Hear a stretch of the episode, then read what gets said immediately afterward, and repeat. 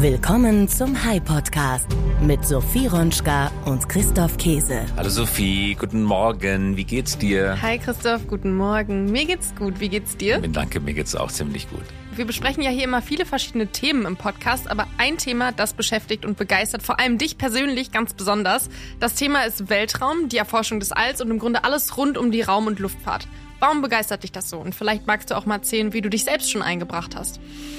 Naja, mich begeistert das, weil es tatsächlich möglich macht, dass wir unseren Planeten Erde besser schützen und ihn besser managen, als wir das bisher tun. Wir treiben ziemlichen Raubbau an dieser Erde und wir könnten unsere Erde viel besser managen, die Erde lebenswerter machen, gerechter machen, indem wir aus dem Weltall mit vielen Sensoren einfach besser messen, was wir tun. Ohne vernünftige Messung, das weiß man ja aus vielen Zusammenhängen, ist es immer schwierig, Sachen zu steuern aus dem Weltall können wir Sachen viel besser messen. Und natürlich reizt und fasziniert mich an dem Thema der Eroberungs- und der Abenteuercharakter. Also tatsächlich das Sonnensystem zu erkunden, über das Sonnensystem hinaus zu fliegen. Aber besonders, was ja auch gerade im Gespräch ist, Besiedlung des Mondes, Industrialisierung des Mondes, Kolonisierung des Mondes, hochspannend. Und da hast du dich ja auch schon selber ein bisschen eingebracht mit verschiedenen Investitionen. Können wir darüber offen sprechen oder? Äh, ja, da gibt es kein großes Geheimnis. Also ich, ähm, ja, ich bin als privater Investor in unterschiedlichen Zusammenhängen aktiv, auch in Weltraumunternehmen. Eines davon ist die Rocket Factory Augsburg, aber auch über einen Fonds bin ich äh, an spannenden Unternehmen äh, beteiligt. Da ist noch einiges tatsächlich in der Planung. Kann jetzt noch nicht zu viel verraten. Äh, aber, aber zum gegebenen Zeitpunkt machst du das ganz bestimmt. Ganz bestimmt. Und wie schon gesagt, wir hatten auch hier im Podcast schon verschiedene Stimmen zu eben diesem Thema. Wir hören mal schnell ein paar spannende Sätze aus den vergangenen Folgen. Wir haben alle unsere Aktivitäten darauf ausgerichtet, 2024 pünktlich zu den Olympischen Spielen in Paris ähm, in den kommerziellen Live-Betrieb zu gehen. Und ähm, darauf ja, bereiten wir uns Tag für Tag penibelst vor. Also 2024 geht's los. Also wir haben Lilium gegründet mit dem Ziel, es in der Zukunft jedermann zu ermöglichen, elektrisch und on-demand mit einem Flugzeug zu reisen. Das Besondere an diesem Flugzeug ist, es kann senkrecht starten und landen wie ein Helikopter. Es ist extrem leise und wird ungefähr 300 Kilometer Reichweite haben. Das heißt, ich kann damit tatsächlich von einer Stadt äh, in die andere fliegen, äh, vom Stadtzentrum, äh, wie man das heute normalerweise mit einem ICE machen würde. Aber wir brauchen dann keine Trasse mehr dafür. Es ist unglaublich, was da momentan stattfindet. Wir hatten bereits Menschen auf dem Mond und haben das lange Zeit nicht mehr weiterverfolgt. Und jetzt ist es nach dieser langen Wartezeit endlich wieder an, dem, an einem Punkt angelangt, in dem wir technisch in der Lage sind und auch ökonomisch in der Lage sind, Menschen zum Mond zu bringen. Da war Florian Reuter, er war ehemals, damals, als wir aufgenommen haben, CEO von Volocopter, ein Unternehmen aus Baden-Württemberg. Und dann hat gesprochen Daniel Wiegand, Gründer von Lilium aus Bayern. Beide Unternehmen stellen Drohnen her. Vereinfacht gesagt sind das Flugtaxen, die Menschen befördern und die streben mit ihren Produkten ein Mobilitätskonzept für die Zukunft an, das sich gewaschen hat. Hochfaszinierend. Volocopters Baden-Württemberg und Lilium aus Bayern. Und wir haben Stefan Brieschenk von der Rocket Factory Augsburg gehört. Ihn hattest du ja auch eben schon erwähnt. Und für Brieschenk und sein Team gab es gerade ganz aktuell ein spannendes Ereignis. Nämlich hat Robert Habeck, unser Bundesminister für Wirtschaft und Klimaschutz, unter anderem dieses Space Startup im Zuge seiner Rundreise besucht. Genau, vergangene Woche war Robert Habeck zu Gast bei drei aufstrebenden deutschen Raumfahrtfirmen und die sitzen alle in Süddeutschland. Es waren High Impulse Technologies, dann die Rocket Factory Augsburg und ESA Aerospace Technologies, die letzten beiden in Bayern. Diese drei Firmen entwickeln neue Trägerraketen und mit diesen Trägerraketen sollen in Zukunft Satelliten in den Weltraum geschossen werden. Als Robert Habeck zu Gast bei ESA Aerospace war, hat Daniel Metzler in einer Rede das Wort ergriffen und stolz von seinem Unternehmen berichtet. Vor vier Jahren waren wir noch Studenten an der Technischen Universität in München Heute haben wir über 350 Mitarbeiter, haben über 300 Millionen Euro in die deutsche Wirtschaft äh, investiert, in die deutsche Raumfahrt investiert, Hightech und produzierende Arbeitsplätze geschaffen und stärken aktiv die Wirtschaft. Das heißt, mit ESA Aerospace und Rocket Factory Augsburg kommen zwei Startups aus Bayern und eines, nämlich High Impulse, aus Baden-Württemberg. Warum auch dieser Aspekt spannend ist und künftig noch spannender werden könnte, das hören wir später noch. Außerdem bei Habecks Visitation anwesend war Anna Christmann, die Koordinatorin der Bundesregierung für die deutsche Luft- und Raumfahrt. Alle drei Unternehmen werden gefördert, und zwar durch das Bundesministerium für Wirtschaft und Klimaschutz im Rahmen seines Micro-Launcher-Wettbewerbes. Insgesamt gibt es bei diesem Wettbewerb 25 Millionen Euro zu gewinnen. Was ist ein Microlauncher? Microlauncher sind kleine, moderne Raketen, die Nutzlasten in der Größenordnung von 150 Kilo bis 1000 Kilogramm, also eine Tonne in den Weltraum bringen. Also etwas weniger Nutzlast als eine große Rakete wie die Ariane 5 oder in Zukunft die Ariane 6. Sie fliegen auch nicht ganz so hoch, die Microlauncher, aber das reicht völlig aus, um die niedrigen, und das sind die spannenden Umlaufbahnen um die Erde zu erreichen. Ziel der Förderung ist es, die Kommerzialisierung des Sektors weiter voranzutreiben und damit private Anbieter von Startdienstleistungen bei der Entwicklung ihrer Träger und beim Aufbau ihrer Firmen zu unterstützen. Habeck selbst sagte im Vorfeld seiner Reise folgendes, Zitat, noch vor wenigen Jahren hätte niemand geglaubt, dass man in Deutschland eine Raketenfirma gründen kann. Heute haben wir drei davon. Hightech-Startups aus Deutschland geben wichtige Impulse für die Raumfahrt in Europa. Zitat Ende. Für den aktuellen Stand der Raumfahrt in Deutschland und Europa fand er bei seinem Besuch klare Worte. Hören wir hinein in seine Rede. Wir haben im Moment eine politische Situation in Europa, wo wir keinen eigenen Zugang zum All haben. Und das in einer Zeit, wo der Zugang zum All immer relevanter wird. Nicht nur ökonomisch, sondern auch sicherheitstheoretisch, sicherheitstechnisch, militärtheoretisch, militärtechnisch. Anna Christmann, also die Koordinatorin der Bundesregierung für die Luft- und Raumfahrt und Abgeordnete aus Stuttgart, sieht die Rolle des Staates dabei wie folgt. Zitat. Im neuen Zeitalter der Raumfahrt ist es entscheidend, dass der Staat als Ankerkunde für neue Technologien auftritt und so privates Kapital anzieht. Das ist bei den drei Microlauncher-Firmen hervorragend gelungen und wird auch ein Schwerpunkt unserer neuen Raumfahrtstrategie sein. Wir sind sehr gespannt darauf, den ersten deutschen Microlauncher von einem europäischen Startplatz aus ins All fliegen zu sehen. Zitat Ende. Ein hochspannendes Thema und deswegen wollen wir diese Woche einmal tiefer in die aktuellen Geschehnisse rund um die Raumfahrt in Deutschland und Europa einsteigen. Genau, starten wir also in diese Folge. Starten wir. Der High Podcast mit Sophie Ronschka und Christoph Käse. Unser Gast heute ist Florian Stegmann. Florian Stegmann ist Staatsminister im Geschäftsbereich des Ministerpräsidenten und Chef der Staatskanzlei des Bundeslandes Baden-Württemberg. Zu seinen Aufgaben gehören die Leitung des Staatsministeriums, die Koordination politischer Regierungsangelegenheiten und die Planung und Vorbereitung der Sitzungen des Ministerrates und der Ministerpräsidentenkonferenzen. Stegmann kommt gebürtig aus Frankfurt am Main, studierte dann aber in Konstanz Rechtswissenschaft und promovierte anschließend im Umweltstrafrecht. Im Jahr 2002 schloss er seine juristische Ausbildung ab. Nachdem er zunächst als Rechtsanwalt in Stuttgart tätig war, trat er 2005 in den Justizdienst des Landes ein. Seit dem Jahr 2011 hatte er verschiedene Funktionen inne.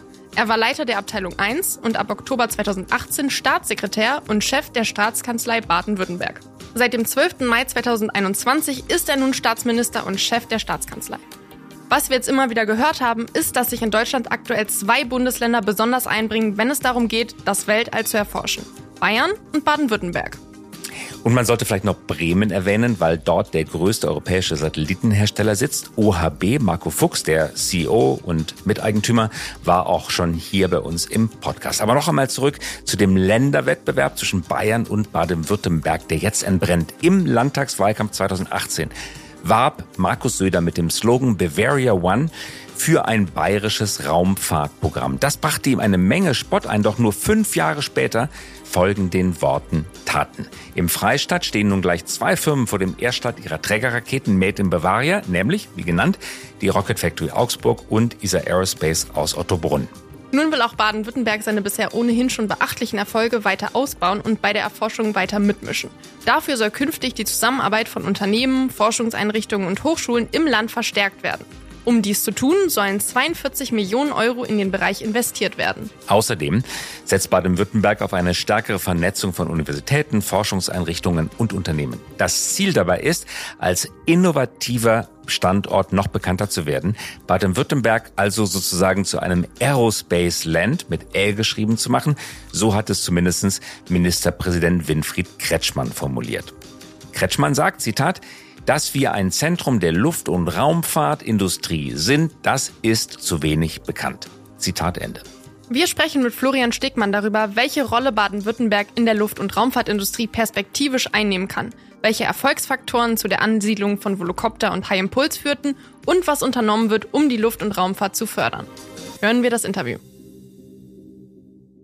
Hallo, Herr Dr. Stegmann, ich grüße Sie. Ja, herzlichen Dank für die Einladung. In Baden-Württemberg gibt es Luft- und Raumfahrtindustrie und die Landesregierung legt viel Wert darauf, die Luft- und Raumfahrtindustrie in Baden-Württemberg auszubauen. Welche Rolle kann diese Industrie für Baden-Württemberg in Zukunft spielen? Also Luft- und Raumfahrt hat in Baden-Württemberg schon bereits eine enorme Bedeutung.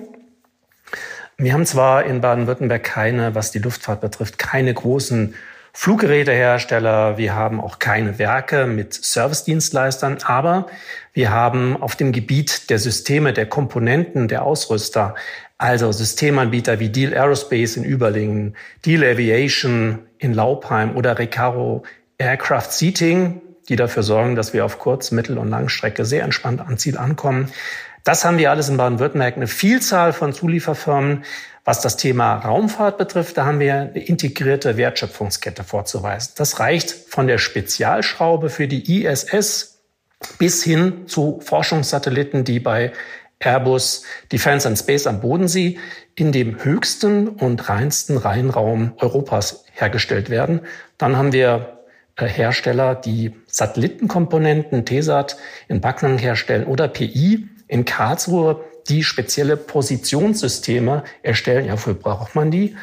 Im April 2019 hat diese Positionierungsmaschinen, die PI herstellt, dafür gesorgt, dass wir das erste Foto von einem schwarzen Loch machen konnten. Also wir haben da wirklich sehr viel und wir gehören bereits zu den erfolgreichsten Standorten bei Luft- und Raumfahrt. Nun gibt es auch einige und jüngere Unternehmen, Startups, die für Furore sorgen. Äh, einerseits Volocopter, elektrische Senkrechtstarter, Andererseits High Impulse, Micro-Launcher-Hersteller. Tatsächlich wird Paraffin verbrannt, ist eine Feststoffrakete. Paraffin, also Wachs könnte man sagen, den kennt man aus der Adventszeit, der wird in diese Rakete verbrannt. Die sitzen auch beide, was viele nicht wissen, in Baden-Württemberg. Welche Erfolgsfaktoren haben in Baden-Württemberg zur Ansiedlung dieser Unternehmen geführt? Ganz speziell Volocopter und High Impulse. Ja, also bei Volocopter ist es so, das ist wirklich der Pionier in der Urban Air Mobility. Die stehen vor einer Vielzahl von technischen Herausforderungen, aber natürlich auch regulatorische Herausforderungen. Und bevor die in eine Marktreife kommen, bevor die in eine Serienfertigung kommen, also brauchen sie erstmal die Musterzulassung der EASA, der Europäischen Flugsicherheitsbehörde. Und ich meine, die technischen Probleme muss Volocopter selber lösen, aber wir können helfen, unterstützen, früh erkennen, dass da ein enormes Potenzial bei Volocopter besteht. Und wie haben wir unterstützt?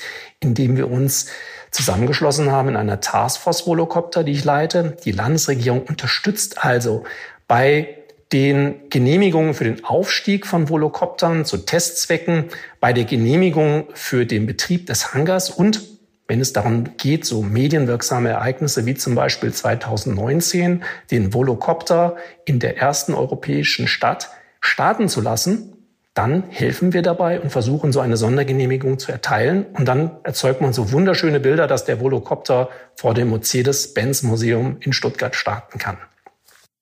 Können Sie das mit der Taskforce noch ganz kurz eben äh, erläutern? Normalerweise ist so ein Startup äh, gründet das Unternehmen, versucht die technischen Probleme zu lösen und beginnt dann die Reise von Pontius zu Pilatus, von Behörde zu Behörde, um irgendwie Genehmigungen zu erlangen. Bei Ihnen ist das in der obersten Landesregierung, in der obersten Stelle, die Baden-Württemberg zu bieten hat, nämlich der Landesregierung aufgehängt. Wie ist es zu dieser Entscheidung gekommen und warum haben Sie sich das persönlich zum Thema gemacht? Weil Sie gerade sagten, Sie sind Vorsitzender dieses Volocopter-Sonderausschusses. Warum haben Sie das persönlich gemacht und welche Schwierigkeiten können Sie damit lösen? Also ich habe das Thema einfach zur Chefsache gemacht, weil ich weiß, dass mein Chef ähm, besonders interessiert ist an Technik. Also alles, was mit Technologie zu tun hat, interessiert ihn und das hat dann automatisch auch seinen Chef der Staatskanzlei zu informieren und zu interessieren. Und ich habe das deshalb sofort erkannt, weil ich immer denke, hm, wir haben doch in Deutschland immer das Problem, wir sind diejenigen, die die Technologie entdeckt, entwickelt, aber wir kommen da nicht in den Rollout. Und bei Volocopter war für mich sofort klar, das hat Riesenpotenzial. Ähm, da befinden wir uns auf einem Markt, der noch unentschlossen ist. Und wir müssen einfach versuchen, solchen Startups zu helfen, indem man einfach sie in dem bürokratischen Dschungel äh, durchleitet, an den richtigen Stellen auch sagt, von dem Ermessen, das ihr habt, könnt ihr mal Gebrauch machen. Also ich glaube, das ist ganz wichtig, dass dann auch die oberste politische Spitze solche Unternehmen einfach unterstützt. Wie sieht denn die konkrete Arbeit in einem solchen Sonderausschuss aus? Rufen Sie dann Landratsämter an oder Regulierungsbehörden? Äh, wie macht man das? Weil Sie, ich vermute, dass ich bin keine Verwaltungsexperte. Ich denke mir aber, dass es ein schmaler Grad ist, weil sie natürlich keine laufenden Verfahren von oben beeinflussen sollen. Es soll ja Recht und Ordnung herrschen, soll streng nach dem Buchstaben des Gesetzes zugehen. Auf der anderen Seite wollen sie Sachen möglich machen. Wie sieht die Arbeit konkret aus? Also die Arbeit sieht wie folgt aus. Wir rufen erstmal die betroffenen Ressorts zusammen. Also das sind ja bei solchen Projekten wie jetzt Volocopter nicht nur das Verkehrsministerium, das den Luftfahrtbereich abdeckt, sondern das sind dann auch Unternehmen ähm, wie Regierungspräsidium, wie Wirtschaftsministerium, wie Umweltministerium. Also da spielen unterschiedliche Zuständigkeiten rein. Und ich glaube, das, was wir in der Staatskanzlei Baden-Württemberg immer sehr erfolgreich machen, dass wir alle Akteure an einen Tisch holen. Dazu gehört dann aber auch nicht nur die, die oberste Landesbehörde, also ein Ministerium, sondern eben auch die Mittelbehörden. Das sind bei uns die Regierungspräsidien. Und diejenigen, die dann die Entscheidung zu treffen haben, müssen mit am Tisch sitzen. Ja, es hilft ja nichts, wenn wir uns politisch darauf verständigt haben, dass wir es ermöglichen wollen. Die Entscheidung selbst, das haben Sie gesagt, muss natürlich rechtskonform getroffen werden. Und das treffen die Personen, die äh, zum Beispiel im Regierungspräsidium Stuttgart für die Luft- und Raumfahrt zuständig sind. Und die müssen einfach wissen, wir haben politisches Commitment von allerhöchster Stelle und dann kann ich das Ermessen auch an der einen oder anderen Stelle mal zugunsten des Antragstellenden ausüben. Wenn ich immer ähm, die Sorge habe, dass es etwas passiert, dass es ein Risiko eintritt und ich dann dafür als persönlicher Sachbearbeiter haften muss, dann ist klar, gehe ich lieber den sicheren Weg. Wenn ich aber weiß, der Ministerpräsident ähm, hat sich dieses Thema äh, zu eigen gemacht und ihr möchte, dass dieser Volocopter in Stuttgart fliegt, dann kann man natürlich auch schon an so einer Stelle dann sagen, gut, dann bin ich auch bereit, so ein Risiko einzugehen. In der Raketenindustrie findet das, was Sie gerade gesagt haben, ja noch zugespitztere Anwendung, weil Luftfahrzeuge werden in Deutschland traditionell gebaut, auch natürlich viel in Baden-Württemberg geschichtlich, aber Raketen ähm, ganz lange nicht. Das Zentrum der europäischen Raketenindustrie liegt nicht in Baden-Württemberg, auch gar nicht in Deutschland, sondern in Frankreich. Da ist äh, Ariane äh, beheimatet. Die Startzentren liegen außerhalb Europas in Französisch-Guayana. Also mit Raketenindustrie hat äh, Deutschland ähm, keine Industrievergangenheit und die Vergangenheit, die wir haben mit Raketen, die ist eine unrühmliche, nämlich im Zweiten Weltkrieg die das Hitler-Raketenprogramm damals Werner von Braun V2-Raketen Angriffskrieg, mit dem man natürlich äh, äh, gar nicht assoziiert werden möchte, was man auch als Vergleich natürlich nicht heranziehen kann. Ähm, auch da natürlich ein großes technisches Risiko, auch ein politisches Risiko, dass man da eingeht, oder ist das politische Risiko überschaubar? Nein, ich glaube, die Chancen sind größer als die Risiken, die man eingeht. Also ich muss Ihnen in einem Punkt jetzt widersprechen. Wir haben, was das Thema Raketenantriebe besteht, in mhm. Ja schon etwas ähm, was wir vorzuweisen haben. Also bei uns werden die ganzen Antriebe für die Ariane-Raketen in Lampolzhausen, das ist sehr abgeschieden, vor Ort getestet. Das sind die Probestände. Und ohne die Probestände kann die Ariane dann in Guyana oder wo auch immer gar nicht starten. Also wir haben da schon was vorzuweisen. Aber ich meine, das Thema Luft- und Raumfahrt hat für Baden-Württemberg unter unterschiedlichsten Gesichtspunkten natürlich eine enorme Bedeutung und ähm, was ist schon risikofrei.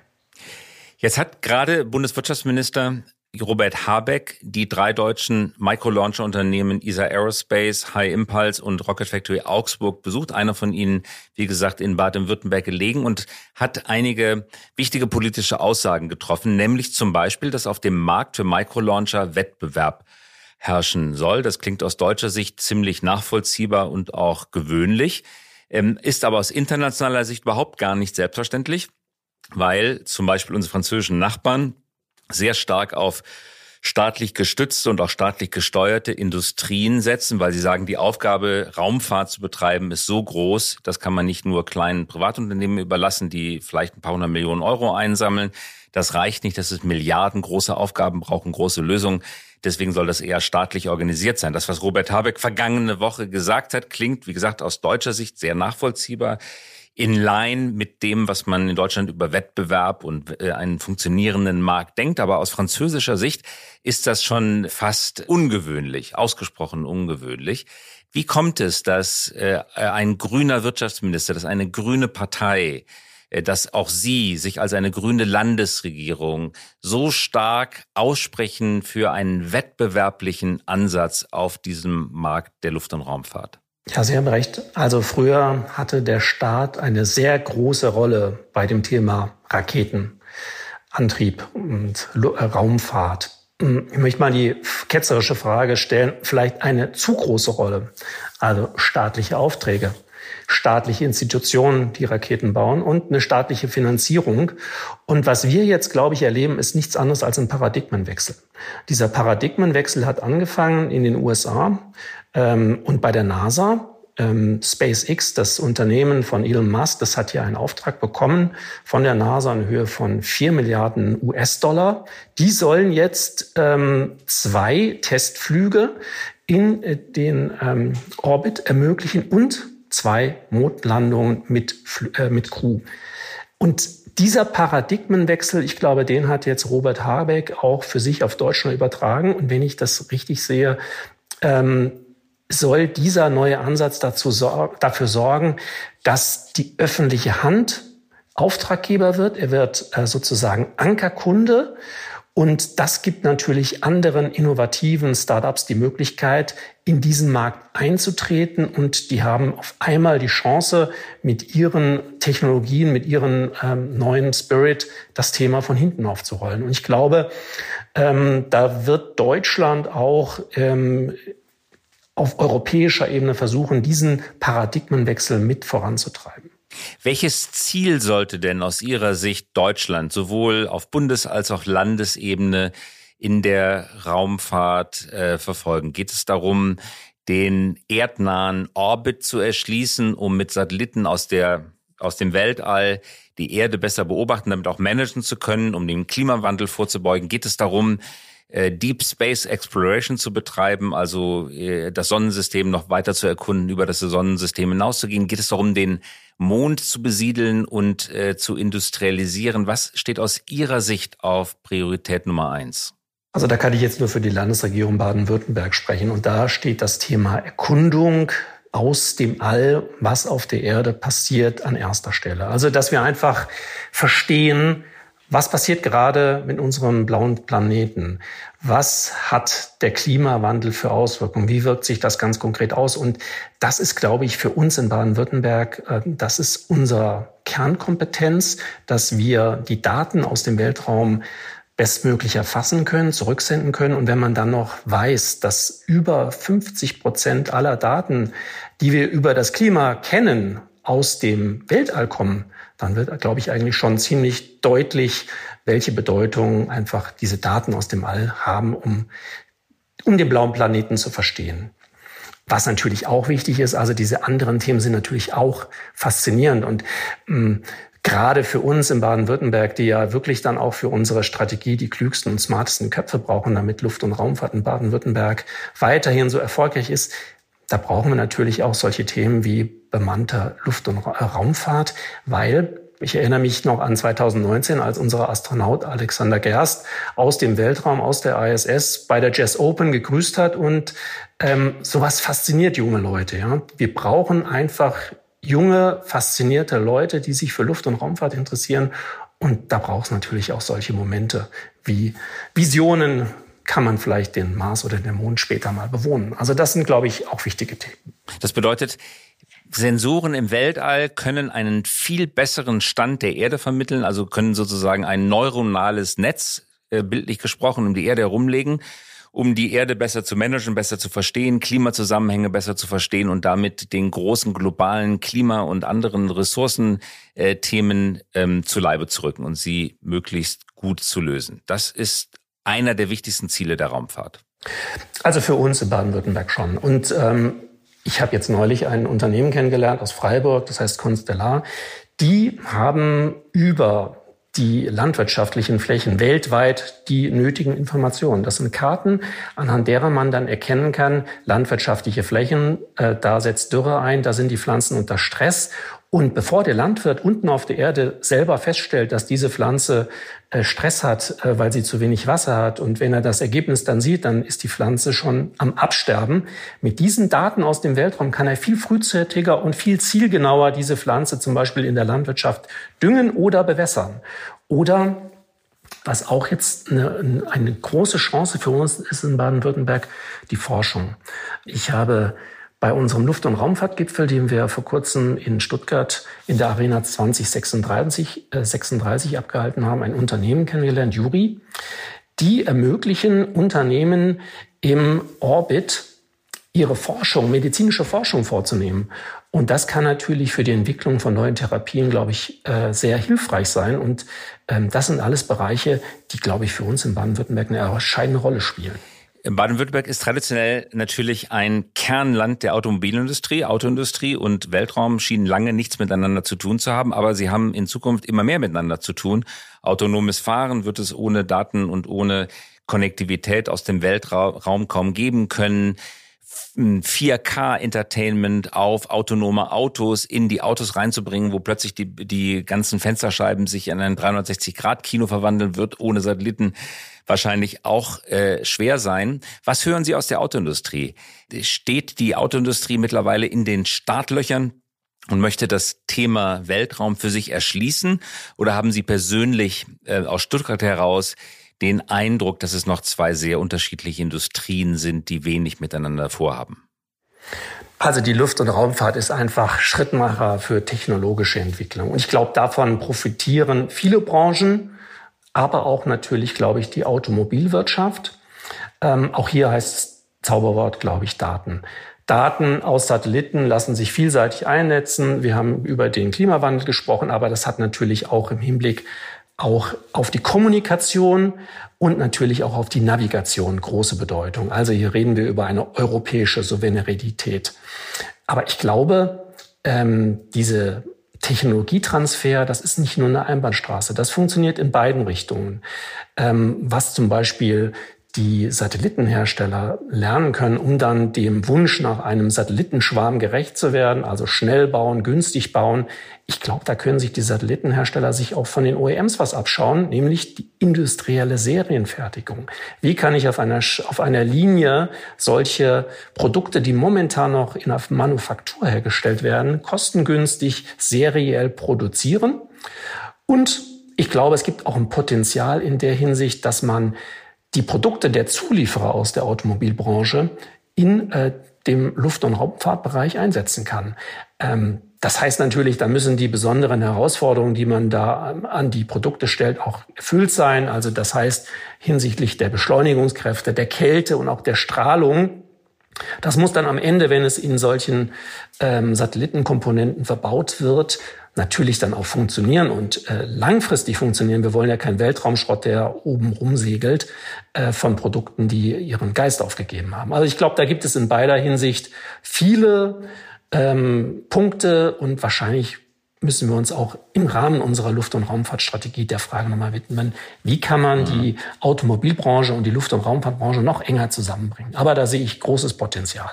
Baden-Württemberg und die Luft- und Raumfahrtindustrie, das ist eine große Industrie, die weltweit, Sie hatten das Beispiel SpaceX schon angesprochen, Milliarden Investitionen auf sich zieht und jedes Land, das daran mitwirkt, jedes Bundesland, aber auch jeder Nationalstaat hat so seine Spezialität, so seine Rolle gefunden. Gibt es bei Ihnen schon erste Überlegungen, wenn man die Uhr mal 10, 15 Jahre vorandreht, welche Rolle wird Baden-Württemberg in diesem internationalen, globalen, inzwischen ja auch boomenden Weltraummarkt oder gerne auch Luft- und Weltraummarkt einnehmen? Was könnte die Spezialität von Baden-Württemberg sein? Das absolut Unverwechselbare, das Unverzichtbare?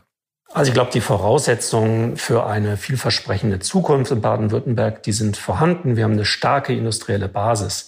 Wir haben ein Ökosystem, wir haben Zulieferer, wir haben Hersteller, wir haben eine exzellente Forschungslandschaft, wir haben eine unheimliche Innovationskraft. Und ich glaube, wir haben auch in Baden-Württemberg mit unserer Strategie, The Aerospace Land, auch die richtigen Themen adressiert, nämlich digital, wir haben nachhaltig und wir haben Kooperationen. Diese Strategie müssen wir jetzt nachhaltig verfolgen und umsetzen. Und deswegen hat Ministerpräsident Kretschmann das Thema auch zu einer Chefsache erklärt. In welchem Bereich wir letztlich in 10, 15, 20 Jahren der Marktführer dann wieder sein werden, das ist schwierig zu sagen.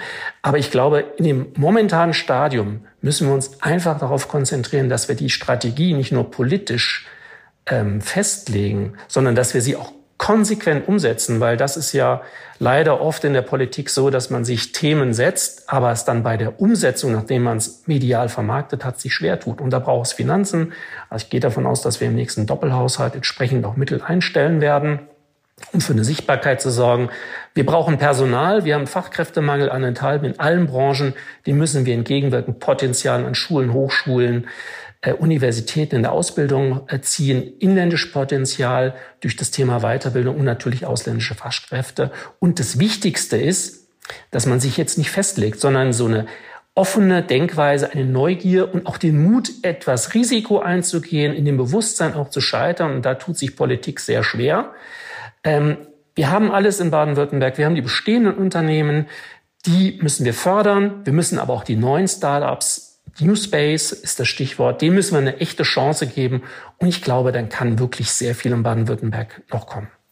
Äh, Sie hatten gerade Universitäten angesprochen. Viel Innovationskraft ist ja so im Getriebe stecken geblieben im Laufe der Jahre und Jahrzehnte. Ausgründungen aus Universitäten haben sich oft schwer getan. Das Hochschulrahmenrecht oder auch das Landesrecht stand dem oft entgegen. Patente gehörten dann den Hochschulen, wurden aber nicht professionell verwertet. Es gibt gleichzeitig aber zu beobachten, dass es eigentlich nirgendwo ein Tech-Cluster irgendeiner Art gibt, ohne eine starke Universität in der Mitte. Also Uni und Innovation gehören offenbar ganz eng zusammen und ganz besonders wichtig ist die Brücke zwischen beiden, nämlich der Technologietransfer. Jetzt ähm, sind Universitäten Landessache, zumindest allergrößtenteils. Was machen Sie in Baden-Württemberg, um diesen so oft beschriebenen, aber manchmal eben auch noch immer hakenden Technologietransfer zwischen Universität und Gründung in Gang zu bekommen?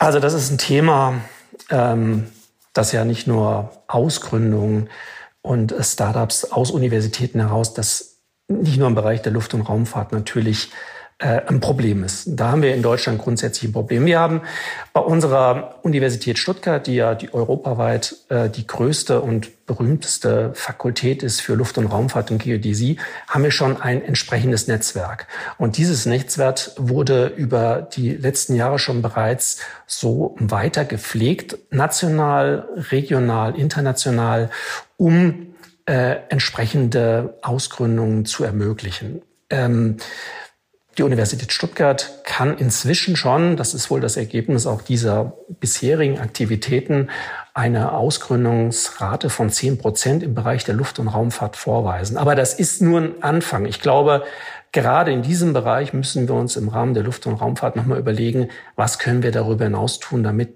das, was Sie gerade beschrieben haben, in Deutschland besser wird. Abschließende Frage, Herr Dr. Stegmann. Ähm, die Luft- und Raumfahrtkoordinatorin der Bundesregierung, die angesiedelt ist auch beim Wirtschaftsministerium, Anna Christmann, kommt auch aus Stuttgart. Sie leben und arbeiten in Stuttgart, der Ministerpräsident sowieso. Drei Grüne, die an entscheidender Stelle in der, der deutschen Luft- und Raumfahrtpolitik ähm, äh, äh, sitzen. Jetzt sind die Grünen nicht nur dafür bekannt, dass sie neuen Technologien offen gegenüberstehen. Bei Ihnen scheint das ganz anders zu sein. Sie haben mir mal in einem früheren Gespräch erzählt, dass Sie eigentlich schon immer fanden, dass Luft- und Raumfahrt faszinierend ist und auch voll ins grüne Programm reinpasst. Wie ist das bei Ihnen persönlich entstanden, dass Sie, anders als viele andere in Ihrer Partei, die Chancen dieser Technik im Vordergrund sehen, die Risiken natürlich erkennen, aber auch gleichzeitig nicht überbewerten? Wie, wie ist das bei Ihnen persönlich entstanden und ähm, äh, wie haben Sie sich damit in der Partei sozusagen hineingefunden und wie reagiert die Partei darauf? Diese Skepsis zur Luft- und Raumfahrt, die erleben wir ja nicht nur bei uns, also bei den Grünen, auch mit dem Ministerpräsident Söder, als er 2019 sein Bavaria One ähm, medial äh, öffentlich gemacht hat. Der hat ja viel Hohn und Spott, nicht nur von der Opposition, sondern aus den eigenen Reihen erlebt. Also wir Grünen und Baden-Württemberg haben das Potenzial von der Luft- und Raumfahrt schon sehr früh erkannt.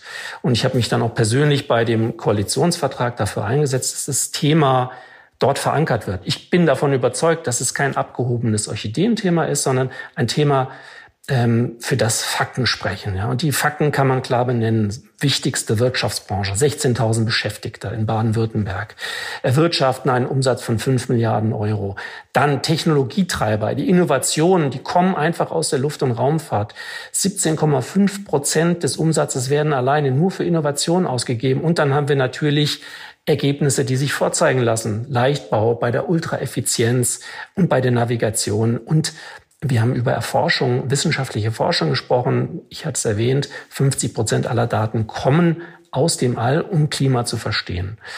Naja, also ich meine so, ähm, der Ministerpräsident Kretschmann regiert jetzt seit 2011 in Baden-Württemberg. Wir wurden dreimal in Folge wiedergewählt. Er ist der erste und immer noch der einzige grüne Ministerpräsident in Deutschland.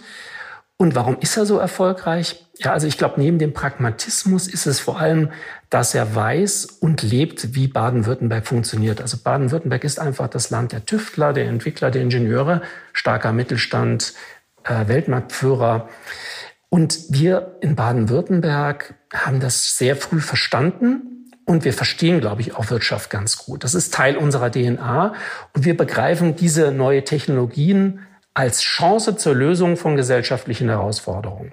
Drei Prozent der globalen Kohlendioxidemissionen, die gehen auf das Konto des Flugverkehrs. Jetzt glaube ich nicht, dass die Lösung des Problems in dem Schlüssel liegt, dass wir Flugverbote aussprechen oder dass man eine Flugscham erzeugt, dass jeder, der im Flieger sitzt, nur hofft, dass er nicht entdeckt wird, um dann zu rechtfertigen, warum er gerade im Flugzeug sitzt, sondern der technologische Fortschritt ist, der, ist die Lösung zu diesem Problem. Also die Entwicklung von effizienten und leichten Flugzeugen das Thema synthetische Kraftstoffe, eben die erzeugt werden mit Hilfe regenerativer, erneuerbarer Energie. Und dann natürlich das Thema elektrisches Fliegen. Volocopter, darüber haben wir gesprochen. Worüber wir noch nicht gesprochen haben, ist das Stuttgarter Unternehmen H2Fly, die mit Wasserstoff Elektroantriebe ähm, die Flugzeuge mit einer Personenzahl von 20 bis 80 Passagieren erzeugen. Also Baden-Württemberg, die baden-württembergischen Grünen haben das, glaube ich, sehr wohl verstanden, welche Chancen der Technologie liegen. Und ehrlich gesagt, Sie haben eine in Ihrer Aufzählung sogar vergessen, die parlamentarische Staatssekretärin Franziska Brandner aus dem Bundeswirtschaftsministerium. Sie kommt auch aus Baden-Württemberg, aus Heidelberg. Und ich glaube, sie sieht das genauso wie wir. Stört Sie das manchmal, dass die Grünen als Verbotspartei tituliert werden, wahrgenommen werden? Äh, jeder weiß, dass die norddeutschen Grünen, die großstädtischen Grünen, die Berliner Grünen, die Hamburger Grünen, die Bremer Grünen sind ganz anders als die baden-württembergischen Grünen, das weiß man. Äh, und natürlich das Gesamtbild, das die Grünen abgeben, ist eine Mischung, ein Kräftevektor aus all den unterschiedlichen Einflüssen. Sie, die Grünen in, im Südwesten, immer schon pragmatisch gewesen, hat Leute wie Rezzo Schlauch hervorgebracht, ist aus Öko-Initiativen in den 70er Jahren entstanden. Da wusste man immer, dass mit dem Geld auch gut gewirtschaftet werden muss. Weil wenn die Kasse leer ist, das Projekt tot. Ähm, also immer schon so ein leicht pietistisch eingefärbter Pragmatismus in Baden-Württemberg, ganz eng verwoben mit Unternehmertum. Äh, aber das ist in Berlin und in Hamburg ähm, äh, anders. Und das öffentliche Bild, das die Grünen heute abgeben, ist eine Mischung von all dem. Aber im Vordergrund steht im Augenblick die Titulierung Verbotspartei. Stört Sie das? Finden Sie das unfair? Also es stört mich natürlich enorm, weil es natürlich ein sehr negatives Image mit uns verbindet. Aber ich es mal an unsere eigene Nase. Wir haben auch schon ganz gehörig dazu beigetragen, dass man uns etwas zutraut in der Form. Also ich erlebe das ja, wenn man die Bildzeitung aufschlägt, jetzt gerade der Wahlkampf in Nachbarländern, der herrscht, da werden ja Dinge uns zugeschrieben, die wir gar nicht fordern. Also weder die Bundesgrünen noch äh, andere Grüne. Aber alleine der Umstand, dass man es für möglich hält, dass wir so etwas fordern könnten, der führt dann schon bei mir auch zu der Erkenntnis, naja, warum ist das denn so? Und ich glaube da, ohne jetzt, dass man sich da weiter ärgert, man muss einfach dran arbeiten, dass dieses Image, das einem von dem einen oder anderen politischen Gegner dann zugeschrieben wird, dass das nicht zutreffend ist. Und ich finde, wir zeigen Baden-Württemberg ja sehr gut, dass man in der Regierung, ja, wir stellen den amtierenden Ministerpräsidenten jetzt seit zwölf Jahren, dass wir hier nicht mit Verboten ähm, dieses Land regieren, sondern dass wir diesen Pragmatismus an den Tag legen, dass wir sagen, Ökologie und Ökonomie können Hand in Hand gehen und man kann ein erfolgreiches Land sein in Baden-Württemberg. Ähm, deshalb glaube ich, man soll sich da nicht ärgern, ähm, aber man muss auch jeden Tag unter Beweis stellen, dass man es anders kann. Herr Dr. Stegmann, das waren meine Fragen. Ganz herzlichen Dank fürs Mitmachen und den Unternehmen in, im Ländle oder The Land, wie es in Ihrer Werbekampagne heißt, mit Ä geschrieben. International, überall ist das Ä plötzlich der Buchstabe der Wahl. Ihnen viel Erfolg und danke, dass Sie dabei waren. Vielen Dank, hat wirklich Spaß gemacht. Und was schreibt ihr euch diese Woche auf den Merkzettel? Ich nehme mit. Deutschland hat innerhalb weniger Jahre eine aussichtsreiche, technisch innovative neue Luft- und Raumfahrtindustrie aufgebaut. Zumindest die Ansätze dazu. Einige dieser Unternehmen stehen kurz vor dem technischen Durchbruch und der Zulassung für den praktischen Betrieb. Die Politik hat die Chancen dieses Sektors erkannt und leistet erstaunlich viel Unterstützung. Mit ebenso erstaunlichem Pragmatismus. Und ich nehme für mich mit, Baden-Württemberg legt sich wirklich ins Zeug. Bis vor kurzem dachte man vor allem an Bayern, wenn es um Luft- und Raumfahrt ging. Jetzt holt der westliche Nachbar mit großen Schritten auf. Die grüne Landesregierung unter Winfried Kretschmann macht vor, wie moderne, umweltbewusste Innovationspolitik funktionieren kann. Es ist eine Politik der Ermöglichung statt des Verbietens. Die Grünen im Südwesten haben in ihrer Geschichte schon immer einen anderen Kurs verfolgt als die Grünen zum Beispiel in Hamburg oder Berlin. Jetzt stellen sie wieder unter Beweis, wie innovationsfreundliche Grüne sein können. Unter dem Strich, Luft- und Raumfahrt bieten große Chancen. Diese Chancen überwiegen die Risiken bei Weitem. Innovation kann helfen, die Probleme der Gegenwart zu lösen. Wir brauchen Veränderung, nicht Verzicht. Veränderung durch Technologie. Das war's auch schon wieder mit dem Hype-Podcast für diese Woche. Wir freuen uns schon auf die kommende Woche, oder? Auch dann wieder mit einem spannenden Thema. Genau, und immer dienstags um 5.55 Uhr. 5.55 Uhr, ganz früh am Morgen. Wir wünschen einen guten Start in den Tag Genau. und in die restliche Woche. Auf bald, bis nächste Woche. Schöne Woche. Tschüss. Tschüss. Das war der High-Podcast für diese Woche. Wenn Sie keine Folge verpassen möchten, immer dienstags um 5.55 Uhr kommen wir heraus. Versprochen. Mögen Sie uns? Dann abonnieren Sie uns jetzt oder hinterlassen Sie einen Like. Wir freuen uns über Anregungen, Kritik und Wünsche. Schreiben Sie uns gerne an podcast.hi.co. Nicht .com, sondern .co. Eine Produktion der Axel Springer High GmbH, einer führenden Beratung für Strategie und Umsetzung neuer Geschäftsmodelle. Wir engagieren uns leidenschaftlich für das Wachstum Ihres Unternehmens.